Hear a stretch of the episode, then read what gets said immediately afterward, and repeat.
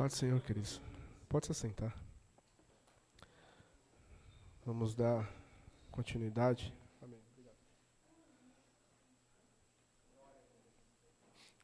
Ao capítulo de número 11, né? Onde nós vamos continuar a tratar sobre o que nós já iniciamos na semana passada. Falamos sobre o capítulo 10. Hoje nós vamos iniciar o capítulo de número 11 onde nós, na semana passada, nós tratamos acerca do a questão do dos judeus que rejeitaram a justiça de Deus, os planos de Deus. E infelizmente não valorizaram a salvação que veio através da fé, do ouvir a palavra de Deus através do próprio Jesus, né? Mostramos também que, o, através do zelo, da prática, da qual eles vinham seguindo, o caminho que eles vinham trilhando, achando que através simplesmente das boas obras e do cumprimento de leis, eles adquiririam é, a sua salvação, adquiririam a, a sua promessa como povo eleito de Deus e único povo. Porém, agora nós vamos ver no capítulo de número 11 acerca do futuro de Israel, né? Onde Paulo começa a tratar acerca do que acontecerá com o povo de Israel, qual será o caminho, né? É, Existem algumas linhas de, hum, duas principais linhas de pensamento a respeito disso. Uma diz que os planos de Deus e as promessas de Deus ainda não se cumpriram na íntegra para o povo de Israel, onde ainda é, o povo necessitaria da sua terra prometida, né? Cumprimento dessa promessa da terra prometida e também do, da descendência de Davi, né, do trono. E para uma linha de pensamento, eles acreditam que a terra ainda precisa ser conquistada e o reino precisa ser ainda imposto. Que para nesta visão eles acreditam que Jesus, é, no reino milenar, ele estabeleceria o seu tempo, né, de reinado e assim se cumpriria essa promessa.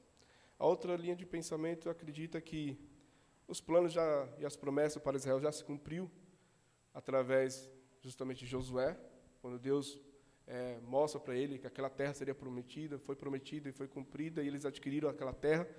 E através da descendência, através de Jesus, né, o trono de Davi, através da sua ressurreição, a ele subir aos céus, ele agora adquire o pleno reinado do, do reino espiritual. O Senhor governa sobre tudo agora. Então, dentro disso, nós vamos caminhar para esse estudo. E no capítulo número 11, versículo 1, Paulo começa a dizer assim: ó, Digo, pois, porventura, rejeitou Deus a seu povo? De modo nenhum, porque também eu sou israelita da descendência de Abraão, da tribo de Benjamim. Então, Paulo aqui agora começa a mostrar, ele faz uma pergunta, em seguida ele ele responde sobre a rejeição de Deus para com Israel. Se realmente essa, esse período que Israel está passando, de distanciamento da, da verdade, de desligamento do plano de Deus, se isso é um plano que é, é um checkmate, não vai ter mais volta, não vai ter mais salvação, não vai ter mais é, oportunidade para o povo de Israel. Só que Paulo vai começar a mostrar aqui que o povo ainda vai ter uma, uma, uma oportunidade.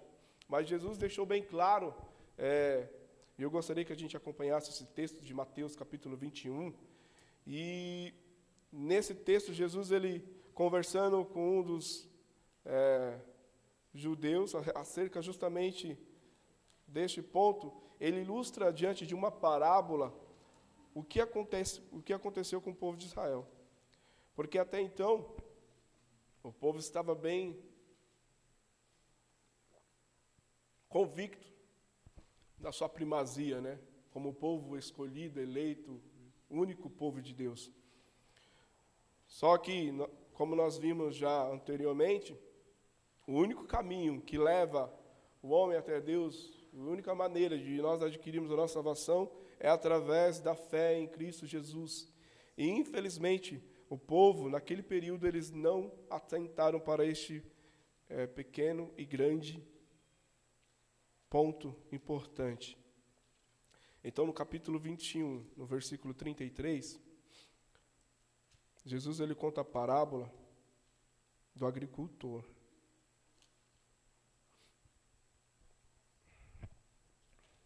Vinte e um, trinta e três, Sumiu o 33 na minha Bíblia. Ah, aqui, achei. Aqui, a parábola dos lavadores maus. E diz assim, ó, no versículo 33. Ouvi ainda outra parábola. Houve um homem, pai de família, que plantou uma vinha e circuncidou-a de, de um la, lavador. E construiu nela um lagar, e edificou uma torre, e arrendou-a uns lavadores, e ausentou-se ausentou para longe. E chegando o tempo dos frutos, enviou seus servos aos lavradores para receber os seus frutos. E os lavradores, apoderando-se dos, dos servos, feriram um, mataram outro e apedrejaram outro. Depois, o agricultor, ele enviou outro servo, com um número maior do que o primeiro. E assim lhe fizeram o mesmo. E por último, o agricultor, ele enviou seu próprio filho, dizendo: Terão respeito a meu filho. Mas os lavradores, vendo o filho, disseram entre si: Este é o herdeiro. Vinde, matemo-los e apoderemos-los de sua herança. E lançando mão dele, o arrastaram para fora da vinha e o mataram. Quando, pois, vier o senhor da vinha, que fará aqueles lavradores? Então, aqui Jesus está contando a parábola, e agora ele faz a pergunta para quem está ouvindo, que são os judeus, sobre a, essa questão de tudo que foi contado, sobre o, o ponto de o agricultor ter pegado uma terra, feito uma vinha, e essa vinha ele convidou pessoas para que cuidassem dessa vinha. Só que ele vendo viajar, os agricultores tomando conta da vinha, ele mandando seus servos depois de longe para ver o resultado do trabalho, os frutos do trabalho. Só que os lavadores agora se achando dono da vinha, o que, que eles fazem? Mata aqueles, aqueles emissários que são enviados através do agricultor, do dono da vinha.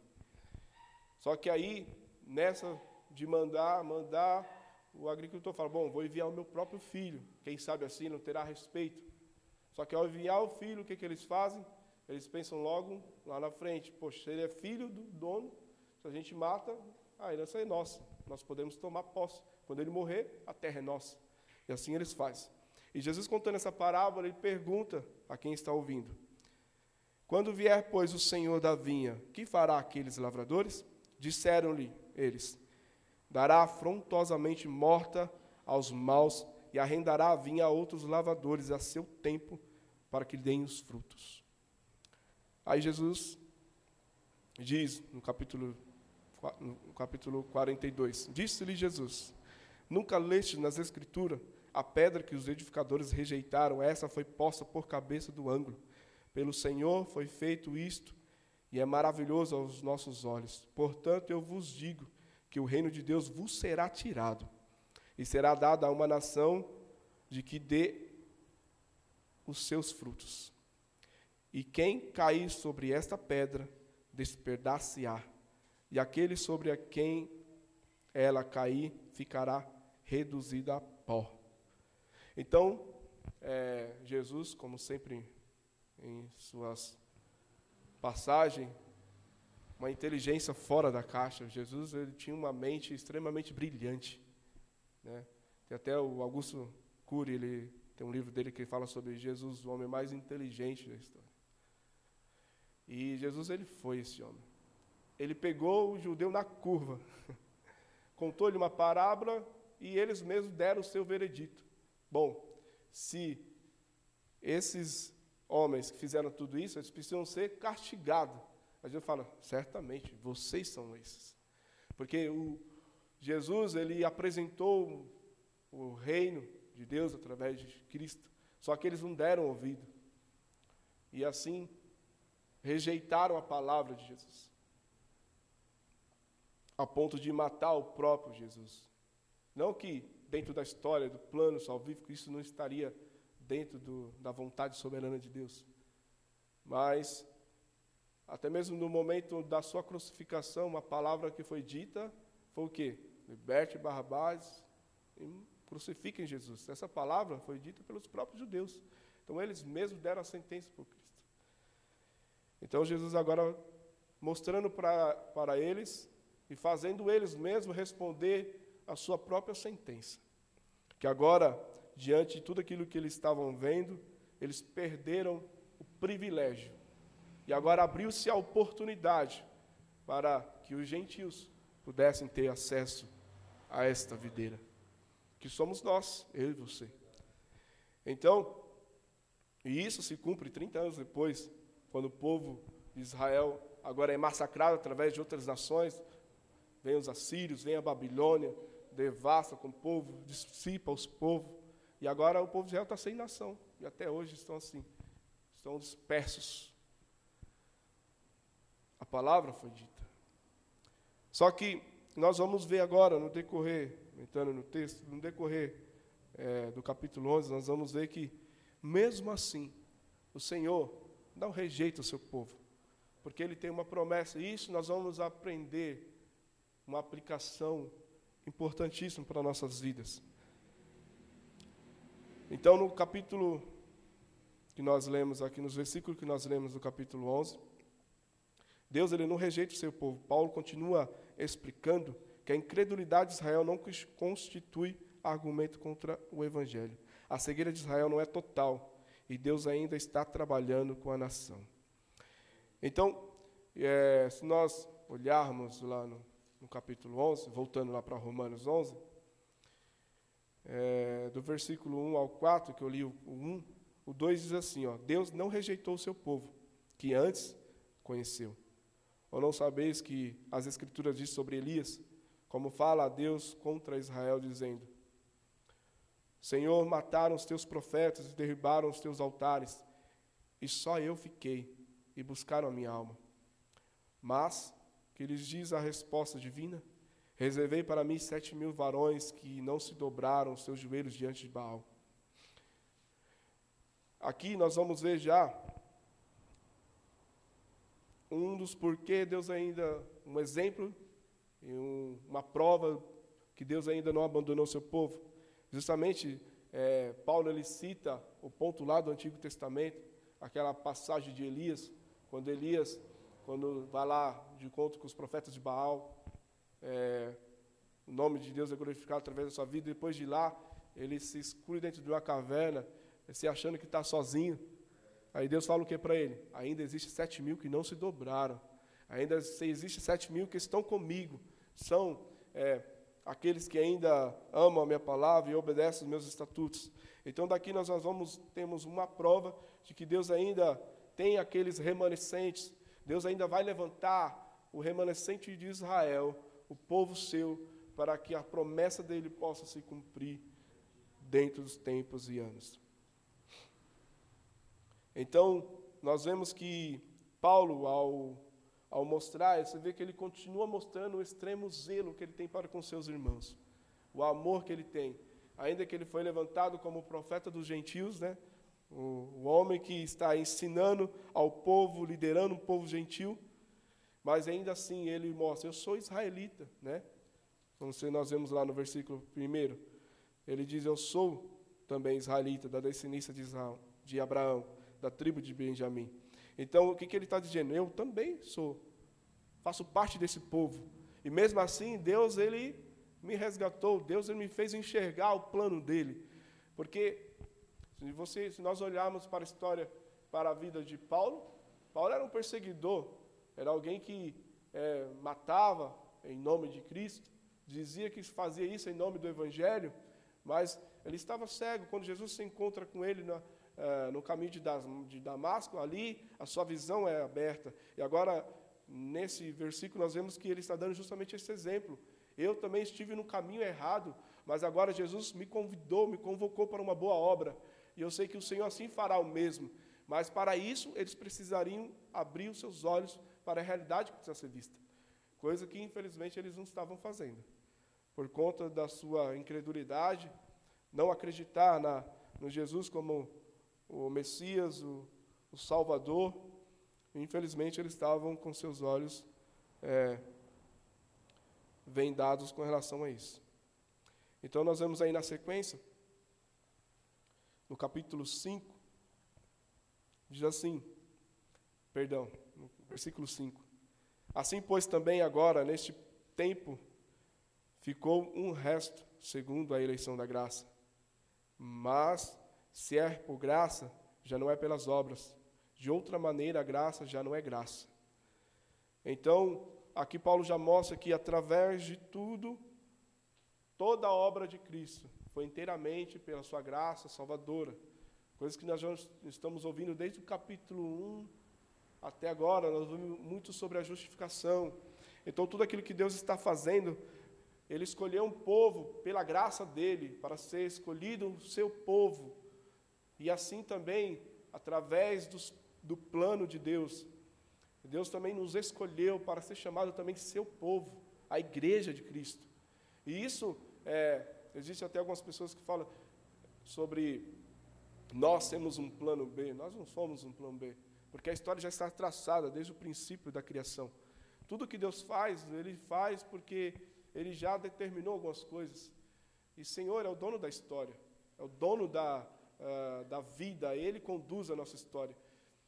Ainda que de maneira nós temos a nossa responsabilidade, Deus, em sua suma presciência, onisciência, Ele nos convida e nos convoca para fazer parte desse plano.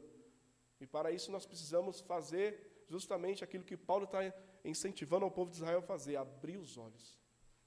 Porque essa carta que Paulo está ali é, mencionando, essa carta que foi aqui feita, escrita, está justamente é, ele está mencionando ao povo que estaria em Roma, a igreja que está em Roma, os gentios, alguns judeus que foram é, aceitaram a Jesus Cristo, e muitos deles precisavam de um alerta com relação a isso.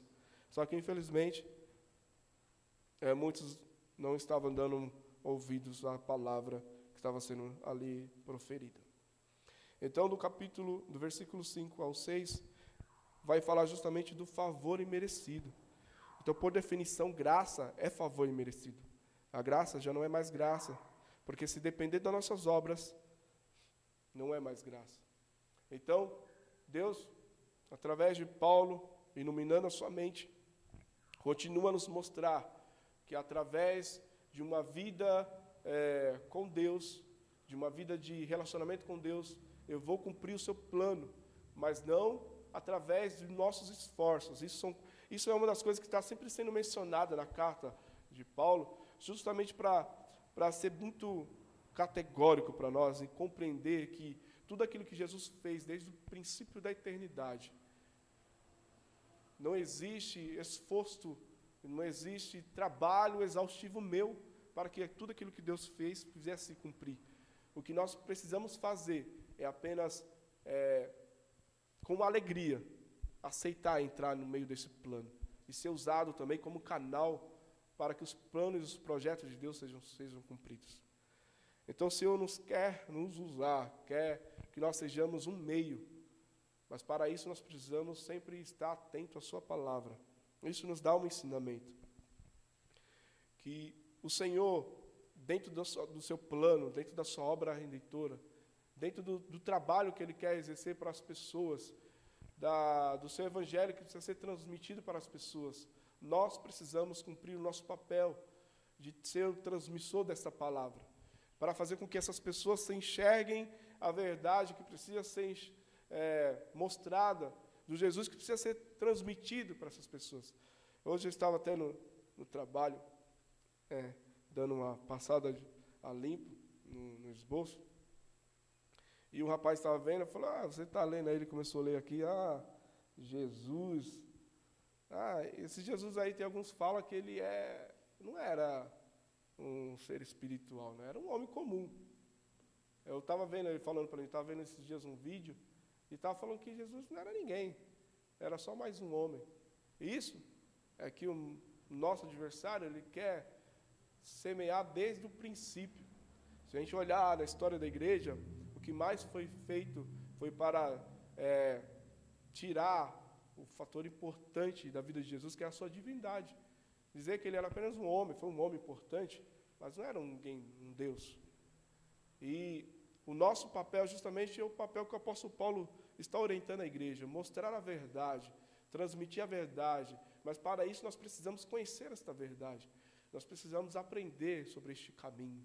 E esse caminho só é aprendido através de uma meditação, através de um, de um relacionamento com Deus nas Escrituras. Né? Nós precisamos aprender para poder transmitir esse Jesus. Então, tudo aquilo que o Senhor fez por nós foi através da Sua graça salvadora. Então, a palavra graça enfatiza que Deus fez existir este remanescente, assim como Ele é que havia reservado para si a minoria fiel nos dias de Elias.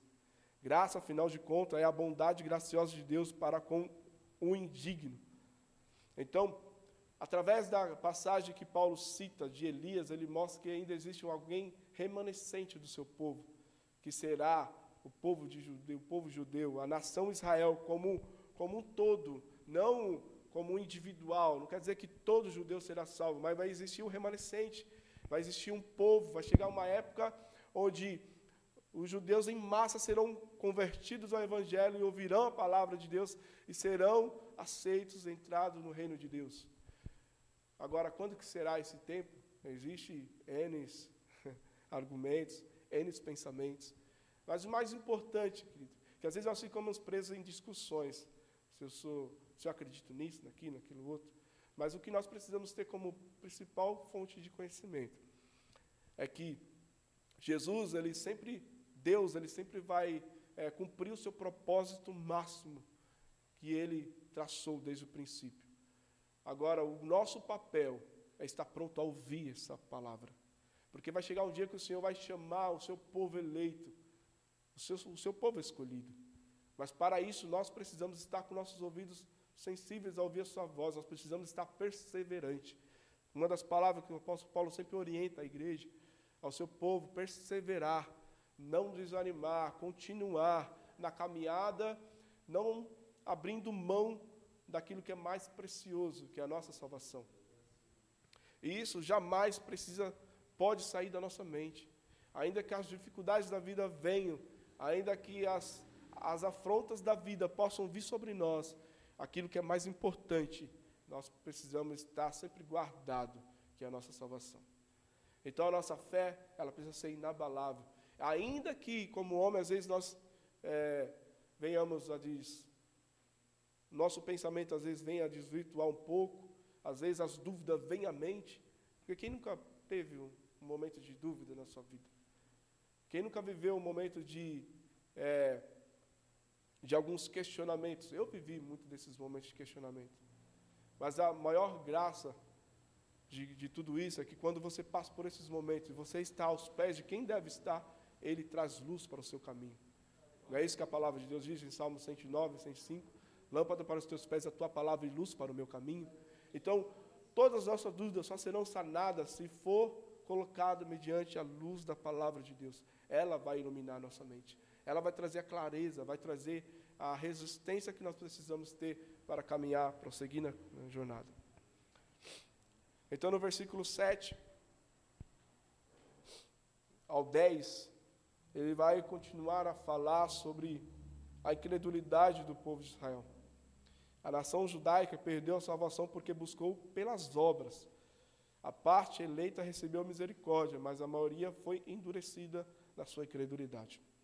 Então, como eu já havia mencionado na, na no contexto da, do capítulo 10, o povo de Israel está tá difícil de, de compreender um Deus que nos convidou, nos chamou para uma salvação que é simplesmente mediante a fé, que não, não quer que eu faça nada além de que crer nele. Mas para o judeu isso era difícil de compreender, que para ele precisava ter obra, precisava mostrar, precisava transparecer nas praças públicas a sua espiritualidade. Só que nós vemos aí no versículo 7, pois que Israel buscava não o alcançou, mas os eleitos os alcançaram. E os outros foram endurecidos. Como está escrito, Deus lhe deu um espírito de profundo sono. Os olhos não veem, os ouvidos não mais ouvem, até o dia de hoje. Então, é, nós vemos que, através da incredulidade, Deus ainda endurece, assim como aquela passagem que nós até mencionou sobre quando Deus endurece o coração de Faraó. Não é que Deus endurece para que é, muda a vontade de Faraó, mas Deus simplesmente deixa que os desejos de Faraó sejam continuamente correspondidos com a sua natureza, que era amar. Então, às vezes, por conta da nossa incredulidade, Deus simplesmente nos deixa seguir o nosso curso. Ele quer nos salvar, Ele quer nos dar a vida eterna. Mas, diferente de alguns que acham que, uma vez que nós alcançamos uma salvação plena, nós somos salvos, como nós vamos explicar todo esse contexto? Como nós vamos explicar um Deus que exaustivamente nos dá sempre orientações de um caminhar com Ele? Então eu preciso é, fazer com que as minhas vontades sejam negadas, assim como Paulo sempre mostra na sua carta, que eu preciso deixar de ser para Cristo vencer em mim, a minha natureza precisa ser mortificada através do Espírito. Sendo assim, um espírito fortificado em Cristo, ele vai cumprir os planos de Deus. Então, para que a vontade soberana de Deus venha se cumprir na minha vida, eu preciso me sujeitar a ela. Né? Deus, em sua presciência, Ele sabe como fazer isso em nós. Agora, como Ele faz isso, a gente pergunta naquele dia, mas eu sei que Ele faz. Mas para isso eu preciso também é, cumprir o meu propósito, cumprir o meu, a parte é, do plano. Como assim o Senhor está esperando do povo de Israel, Deus espera de nós. E nós vamos ver, no decorrer do texto, que é, Paulo ele vai tratar sobre a parábola da oliveira, e ele vai mostrar alguma coisa importante que vai servir de lição para nós. Vai servir de lição. E no versículo de número 12 a 15, ele vai falar justamente da futura crença dos judeus. E através dessa, dessa dispersão do povo, dessa ausência do povo de um relacionamento com Deus, essa ausência nos deu é, umas algumas bênçãos através disso. Quais foram essas bênçãos? Do versículo 11 ao 16, ele vai tratar desse aspecto. Primeiro, por meio da queda de Israel, a salvação chegou até os gentios. Então, primeira bênção, eu e você adquirimos salvação através dessa, é, dessa falta, dessa falha, desse distanciamento do povo de Israel. Segundo, essa salvação dos gentios provocará ciúme em Israel, conduzindo-o assim a uma restauração ou plenitude. Então, imagina, é, um exemplo clássico de filho, que eu também fui filho, eu sei como é que é. Quando você quer fazer uma coisa muito e, e você às vezes deixa de fazer por pirraça, seu pai dá para outro fazer, Aí você fica com ciúme porque você que não queria fazer, mas você quer fazer porque o outro está fazendo, né? Você não quer, mas porque o seu pai passou a ordem para o outro, e fala, ah, mas por quê? Ah, não, agora eu quero fazer. Assim é que Deus está fazendo com o povo de Israel. Essa abertura que o Senhor deu para que eu e você pudéssemos estar ligados nele, agora vai provocar um certo ciúme. Poxa, a gente é nação escolhida. Mas se você é nação escolhida, por que você não, não, não cumpriu? Por que você não seguiu? Por que você não acreditou? Então, Paulo, justamente entendendo isso, por isso que ele exorta e ensina, e ele fala justamente da necessidade, da felicidade que ele é, que ele tem de ensinar, de convocar o povo gentil a uma salvação em Cristo Jesus. Porque ele sabe, quanto mais gentil se converter, mais perto está, mais fácil será do povo se voltar a ele. Porque isso tudo vai gerar um ciúme no povo de Israel. Porque eles se acham, por certo, a nação escolhida de Deus. E o terceiro ponto, a plenitude trará para o mundo riquezas ainda bem maiores. Assim como no jogo de ping-pong, a bênção vai para de Israel para o gentio e do gentio para Israel. Então, é, todo plano, todo, tudo aquilo que foi arquitetado por Deus, existe um propósito. Uma coisa que nós precisamos ter bem concreto em, em nosso entendimento é que em tudo que Deus faz, nada está fora do seu controle. Às vezes nós achamos que algumas áreas da nossa vida fogem do controle de Deus, mas Deus ele direciona a nossa vida como Ele quer, não é? Como eu já citei, O Espírito Santo, ele é livre, assim como o vento, ele sopra e vai aonde quer. O que, que nós aprendemos com todo esse contexto da nação de Israel?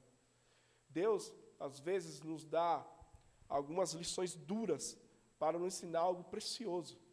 Às vezes, algumas coisas parecem que vai bate na gente de maneira que dói, parece que é difícil de engolir, difícil de aceitar, mas tenha certeza, é o Senhor nos moldando para um plano maior no futuro. Então é Deus trabalhando no nosso caráter, trabalhando na nossa mente, para nos transformar naquilo que Ele espera realmente, naquilo que Ele é, executou como plano lá no início. Então, é, até que nós venhamos chegar à estatura de varão perfeito, o Senhor vai trabalhar muito na gente ainda. É triste te informar, mas a vida é assim. Às vezes é difícil, mas o mais gracioso de tudo isso e maravilhoso é que o Senhor, Ele está conosco. Assim como Paulo vai mostrar e, e vai nos, nos ensinar, o Espírito Santo, Ele é aquele que nos convence a cada dia do nosso estado e nos faz ter uma vida de inteira devoção a Ele. É somente pela graça, somente pela presença do Espírito Santo. Ele é o nosso ajudador, Ele é o consolador, aquele que consola a nossa dor. No momento de aflição, é Ele que nos dá força. Então, é isso que nós aprendemos. Às vezes você olha assim, não, mas história de Israel, o que tem a ver comigo? Tem muito a nos ensinar.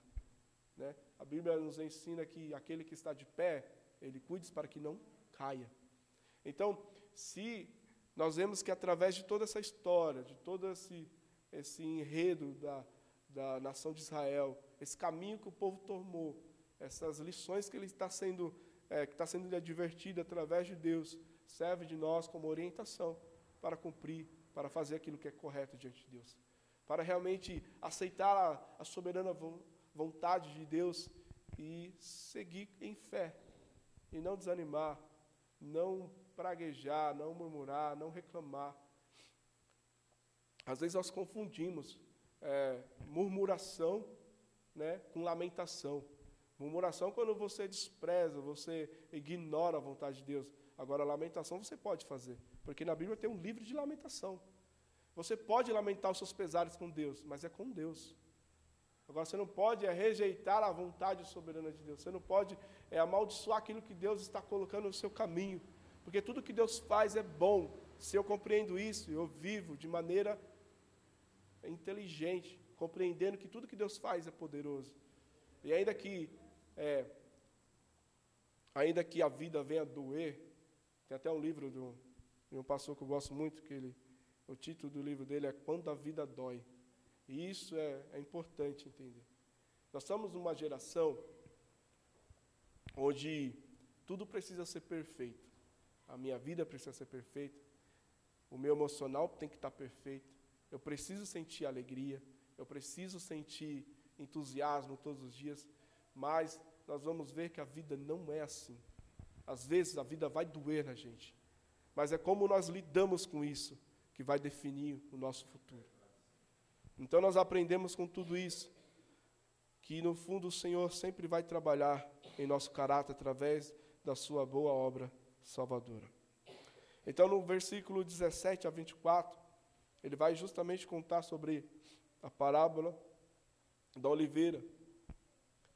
No versículo 17, que diz assim: E se alguns dos ramos, eu vou ler um pouquinho, é isso mesmo. E se algum dos ramos foram quebrados, e tu sendo jambujeiro, fosse enxertado em lugar deles, e feito participante da raiz e da seiva da oliveira, não te glorie contra os ramos. E se contra eles te gloriares, não és tu que sustenta a raiz, mas a raiz a ti. Dirás, pois, os ramos foram que, quebrados, para que eu fosse enxertado. Está bem. Pela sua incredulidade foram quebrados, e tu estás em pé pela fé. Então não te ensoberbeças, mas teme Aqui, Paulo está é, ilustrando, estudando a parábola da oliveira, mostrando um processo parecido no tempo romano, que era justamente sobre o cultivo da oliveira. Às vezes, quando a oliveira não estava a 100%, ou quando eles queriam enxertar no processo da, da agricultura, eles pegam um ramo e enxertam no outro ramo para que esse ramo que bravo, que não produz fruto, quando enxertado na oliveira, ele começa a produzir fruto, porque a seiva começa a passar para o ramo. E agora, dentro da, da analogia que Paulo está colocando aqui, é, ele mostra que Israel sendo o ramo original, sendo cortado, Jesus agora enxerta eu e você, que somos ramos silvestres, para que pudéssemos produzir frutos. Agora, olha só a advertência que Paulo dá. Não te glories contra os ramos. Se contra eles te gloriares, não és tu que sustenta a raiz, mas a raiz a ti. Então, o que, que Paulo está querendo dizer aqui? Ele está querendo dizer que, se nós somos enxertados, assim como o povo de Israel, que fazia parte da oliveira, era a nação, os ramos originais da oliveira, se eles foram cortados, quanto mais nós que fomos enxertados. Então, nos dá um, um alerta, uma advertência quanto aos crentes gentios, é bem claro. A oliveira já passou pela experiência de, da poda e do enxerto. Alguns ramos foram cortados, arrancados da árvore cultivada. Isto é, alguns judeus já foram rejeitados. E em lugar desses que foram enxertados, um broto da oliveira brava, isto é, alguns dos gentios que creram e foram recebidos no seio do seu povo, da aliança de Deus. Então não se glorie contra estes ramos. Então essa é a advertência que o Senhor nos dá.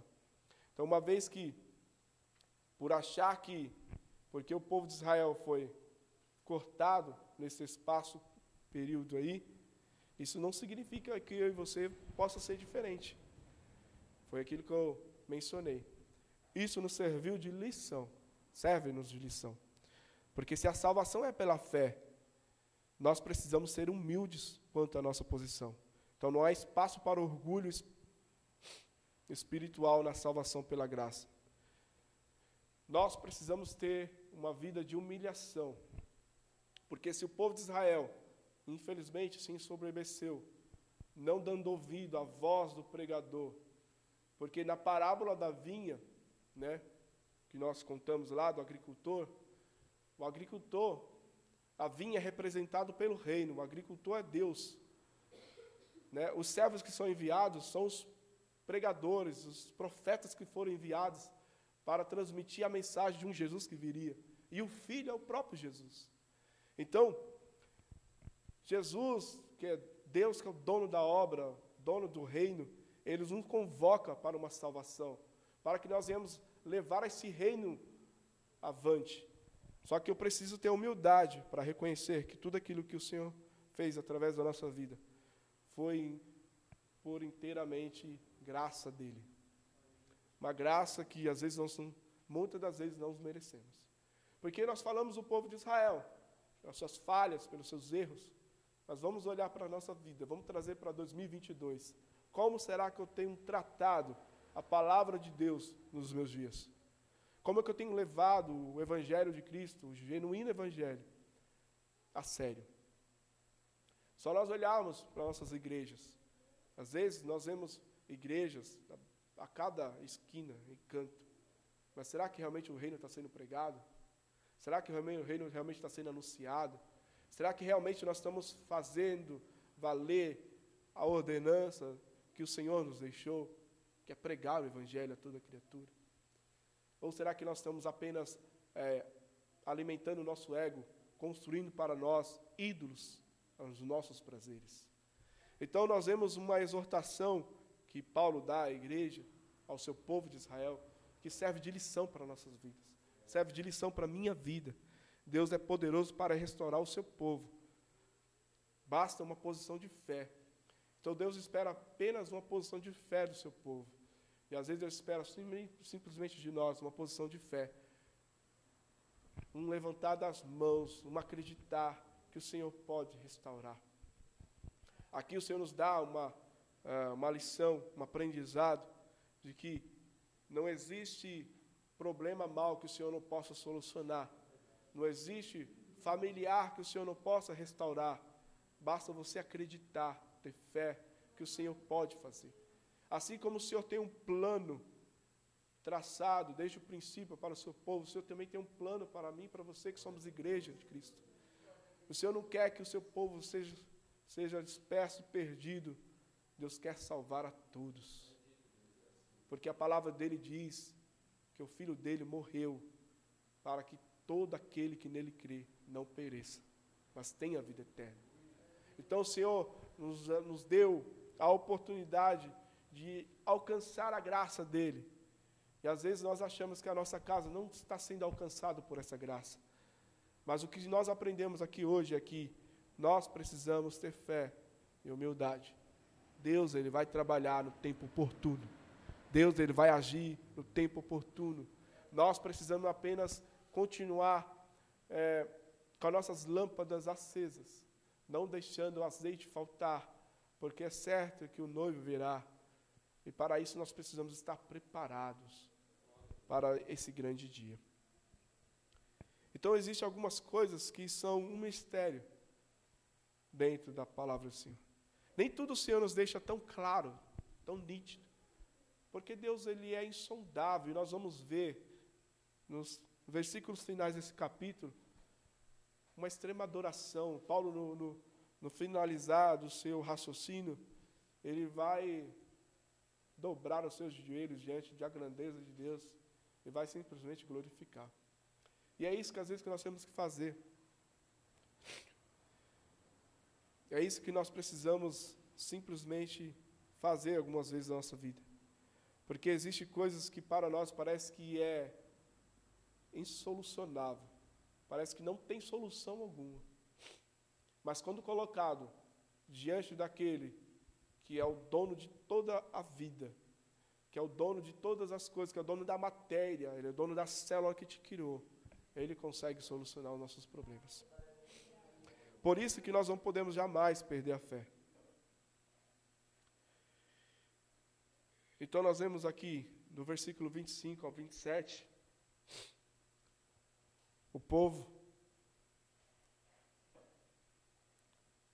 E o ponto que Paulo ele começa a mencionar sobre justamente esse mistério. No versículo 25 diz assim, ó: "Porque não quero, irmãos, que ignoreis este segredo, para que não presumais de vós mesmo, que o endurecimento veio em parte sobre Israel, até que a plenitude dos gentios haja entrado. E assim todo Israel será salvo, como está escrito: De Sião virá o libertador, e desviará de Jacó as impiedades. E este será o meu conserto com eles, quando eu tirar os seus pecados. Quando será essa plenitude dos gentios? Não sabemos.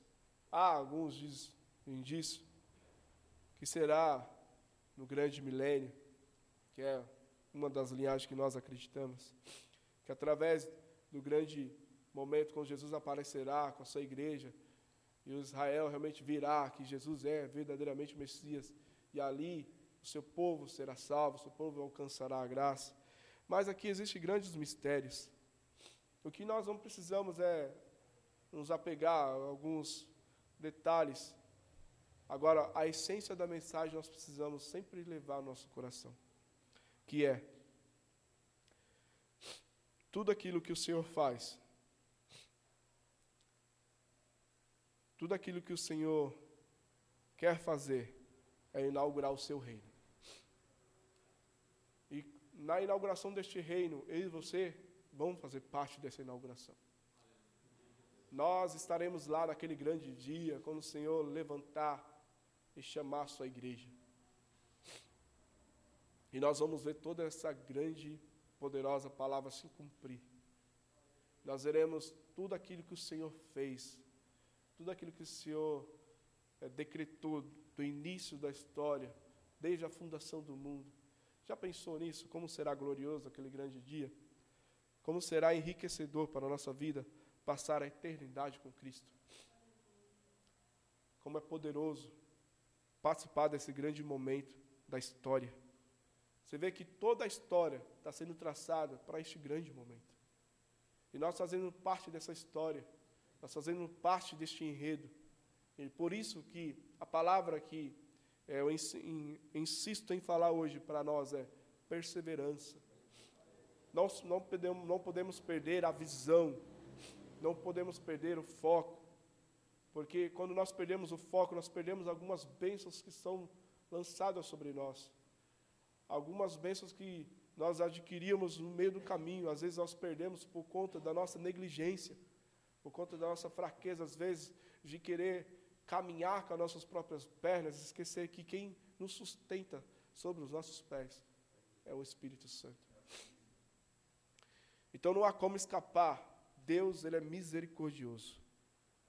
Deus, ele tem sempre uma palavra de renovo para nós. Ele sempre tem uma palavra de restauração para nós. O Senhor quer nos regenerar todos os dias. Nós vemos isso como clareza através do que o Senhor fez no povo de Israel, do que o Senhor faz através do povo de Israel e do que o Senhor está fazendo. Então todos pecaram e carecem da glória de Deus. Paulo já anunciou isso lá no capítulo 3, 26, 23. Todos foram feitos réus convictos perante o tribunal de Deus. Ninguém, quer judeu, quer gentil, pode reclamar qualquer direito à sua misericórdia. Então, diante do Senhor, não há judeu, não há gentil, não há. Não há, não há quem for, não há classe social que escape da palavra do Senhor. Porque todos nós somos pecadores. Isso é fato. E todos nós precisamos da graça de Deus. Então isso já nos coloca em condição de humilhação, em saber que tudo aquilo que nós é, fazemos, tudo aquilo que nós executamos, precisa da graça de Deus, precisa da misericórdia abundante do Senhor.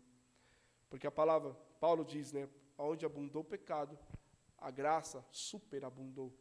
Então, ainda que é, você olha e assim, poxa, eu sou pecador então, então eu sou um miserável, sou ninguém. Não.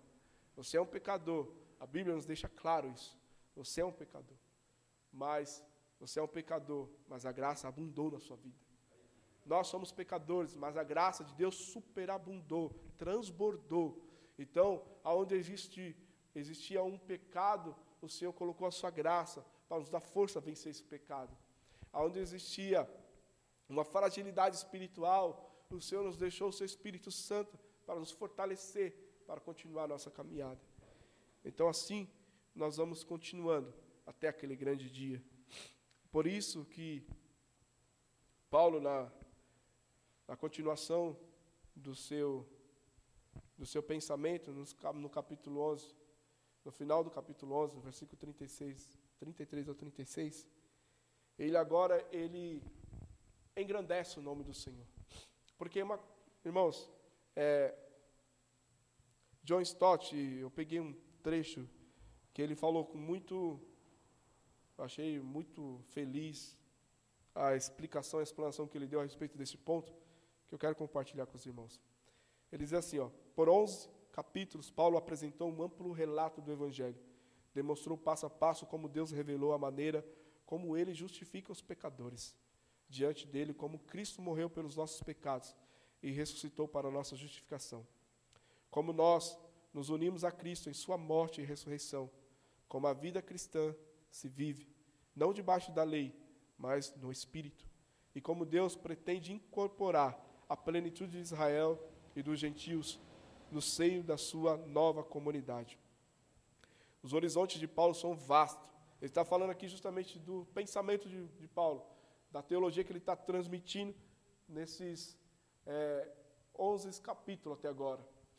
Desde o primeiro capítulo até o 11 capítulo, ele vem explanando, mostrando, mostrando a graça da justificação, mostrando que tudo aquilo que nós fazemos através da graça, não da lei, é toda a sua explicação. Agora ele diz assim, ele integra tempos e eternidade, história e escatologia, justificação, santificação e glorificação. E agora, para ofegante, análise, análise, análise e argumento. Tem que ceder ao lugar de adoração. Como um viajante no Alpes, o apóstolo volta a se contemplar. As profundezas estão a seus pés, iluminados por ondas de luz.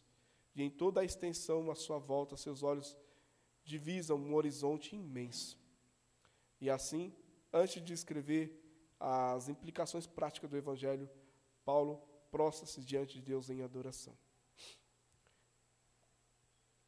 Então, nós vemos aqui que uma boa a pregação, uma boa aplicação da palavra de Deus vai nos fazer nos voltar para Ele em adoração. Porque não tem como, querido, nós tratamos esses 16 capítulos de, de Romanos e eu não glorificar a Deus pela Sua poderosa palavra. Então, Paulo ele para agora nesse final do capítulo 11 para glorificar a Deus, para exaltar o nome do Senhor pela Sua grandeza pela sua magnificência, por tudo aquilo que ele fez, por toda a história, por todo o trajeto, por, pela sua graça, pela libertação da lei que ele nos concedeu. Isso merece adoração. Então, quando nós lemos a palavra, quando nós exponhamos a palavra, isso tem que mover no meu coração um sentimento de adoração. Então, adoração não é simplesmente cantar, adoração é entregar a Deus o melhor de nós é nós voltarmos para Ele, reconhecendo que tudo que Ele faz é poderosamente perfeito. A graça de Deus é maravilhosa, querido. Então, nós poderíamos parar aqui e engrandecer o nome do Senhor, louvar o nome dEle, porque nós aprendemos até agora que o Senhor nos deu a maior bênção de todas, que é nos ligar a Ele. Que agora um povo que estava perdido, sem rumo, agora tem um Pai e como um filho que espera ansiosamente a volta do pai, como a parábola do filho pródigo, o Senhor nos esperou e nos deu a oportunidade de ser chamado seu filho. Isso nos faz glorificá-lo. Isso não existe nada no mundo que possa pagar esse preço. Não existe nada, nada que possa cobrir o valor porque existe preço e valor. E o que é valor não tem preço. E o preço que foi pago pela minha salvação, o valor que foi pago pela minha salvação não tem preço. E isso nos faz se curvar e simplesmente adorar o nosso Deus. Aleluia. Então o nosso culto, ele precisa ser ligado à palavra de Deus. Não pode, não tem como haver culto sem a exposição da palavra. A palavra traz a luz ao nosso caminho, a palavra converte nossos caminhos. É a palavra de Deus, é o Verbo vivo encarnado que muda a nossa história. É através de uma observação da palavra que os meus sentimentos são transformados, que a minha natureza é transformada, que o meu equilíbrio é gerado é através da observação da palavra, é através da aplicação do fruto em minha vida. Então, nós vamos adquirir uma perseverança na santificação, se for através da palavra. Paulo diz, né, que a fé ela vem pelo ouvir e ouvir pela palavra. Então, não abra mão de ouvir a palavra. Às vezes nós temos muitas pessoas não gostam muito de ouvir a palavra, não gostam de um culto de ensino, não gostam de uma escola dominical. Querido, isso faz parte da nossa vida. Isso precisa fazer parte da nossa vida, porque como nós vamos conhecer os planos de Deus sem meditar nessa palavra? Como é que você vai conhecer um caminho que você desconhece sem ligar o Waze? Hã? O caminho para chegar aos céus está aqui. E sem ele você não vai chegar lá. A palavra de Deus nos diz é que o caminho para conhecer a Deus, para chegar até Deus, é através de Jesus. E só nós vamos conhecer Jesus se eu, se eu meditar neste, nesta palavra, no Verbo. E este Verbo é Jesus, e o Verbo está aqui. Aleluias. E o que nós aprendemos? Para finalizar, a aplicação que nós podemos usar nesse capítulo. Primeiro, Deus não se esquece de suas promessas. Então, se Deus prometeu na sua vida, Ele vai cumprir. Ele é poderoso e fiel. Nós vemos que a falha de Israel não fez com que os planos de Deus continuassem a se cumprir sobre a sua vida. Então Deus ele preserva a sua palavra. Mas para isso eu preciso estar alinhado a ela. Então Deus ele quer cumprir os planos dele na nossa vida, mas a minha vida precisa estar alinhada aos planos de Deus. Então, para que o povo de Israel possa alcançar a plenitude, eles precisam crer na palavra. Então, para que os planos de Deus possam se cumprir, eu preciso continuar perseverante. Então, Deus, se Deus te prometeu algo, se Deus é, um dia te prometeu alguma bênção, tanto no âmbito familiar, profissional, financeiro, continue acreditando, continue perseverando, mas não deixe e abandone jamais a fé em Cristo. Porque se aqui está difícil, imagine lá fora. Se com Jesus parece que a caminhada às vezes é dura, porque infelizmente às vezes é apresentado um evangelho para quem entra, um evangelho facilitador. Mas não é isso que Jesus deixou para nós. A palavra que Jesus deixou para nós é: no mundo tereis aflições. Mas o que você precisa ter é ânimo. Você precisa ter é força, perseverança nele, que tudo vai se cumprir. Basta nós cremos. Segunda coisa que eu aprendo, Deus sempre nos dá a oportunidade de regeneração. Então, se um dia, se algum momento eu me sentir indigno diante do Senhor, numa vida de pecado, estou na casa do Senhor, mas às vezes eu falho, eu erro, eu peco, não fique se sentindo excluído da presença do Senhor. O Senhor nos dá a oportunidade de regeneração. Mas o caminho é reconciliação, arrependimento. O caminho para alcançar a graça de Deus, para alcançar o favor do Senhor, é arrependimento. E ainda que o teu coração venha querer te condenar, João, 1 João vai falar que o maior Deus é que o teu coração. Se o teu coração te condena, Deus é maior que o teu coração. Se o sentimento, às vezes, que o inimigo tenta plantar dentro de nós, faz com que eu queira me afastar do Espírito Santo, o Senhor te dá uma palavra que nele você pode tudo. Você pode conseguir, você pode vencer as tentações, você pode vencer as dificuldades. Mas nós precisamos ter uma vida de renúncia para alcançar a regeneração em Cristo. Davi tinha muito disso, né? Eu gosto muito do, da vida de Davi, porque ele nos dá muito exemplo de, é, de alguém que é, reconhece quem é, sabe quem é, né? Davi nunca camuflou a vida dele, né? Ele sempre foi quem foi. Eu acho que isso é um dos pontos que o Senhor não, não lhe dá o título de segundo o seu coração. Né? Acho que a franqueza precisa fazer parte da nossa vida. Porque não tem como alcançar a regeneração sem verdade. Essa é a verdade. Né? Nós vamos só, só vamos encontrar uma regeneração plena se eu for verdadeiro. E às vezes nós queremos camuflar, né? Mas o Senhor nos dá a oportunidade todos os dias de alcançar essa graça, querido. E isso que é maravilhoso. Isso que é gracioso. O nosso Deus não lança mão às nossas falhas. Ele joga nos mar do esquecimento. Deus é poderoso. Outra coisa que eu aprendo, a humildade diante da sua infinita graça. É reconhecer que somos pequenos mesmo. Somos, somos seres tão, tão minúsculos diante da imensidão de quem nosso Deus é. Um Deus que tem seus pés, como a terra como extrato dos seus pés. Dá para mensurar o tamanho desse Deus, né?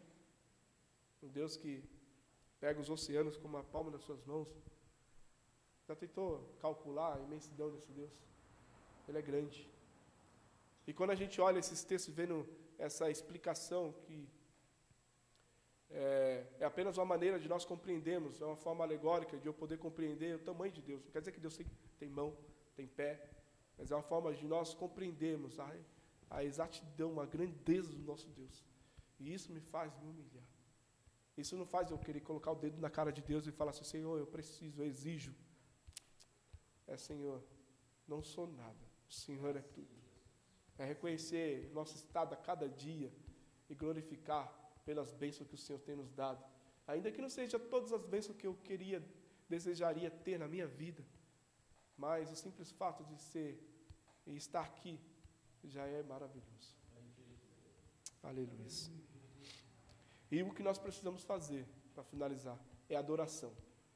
A nossa vida precisa ser uma vida de adoração. Paulo termina esse texto adorando ao Senhor, a profundidade das riquezas.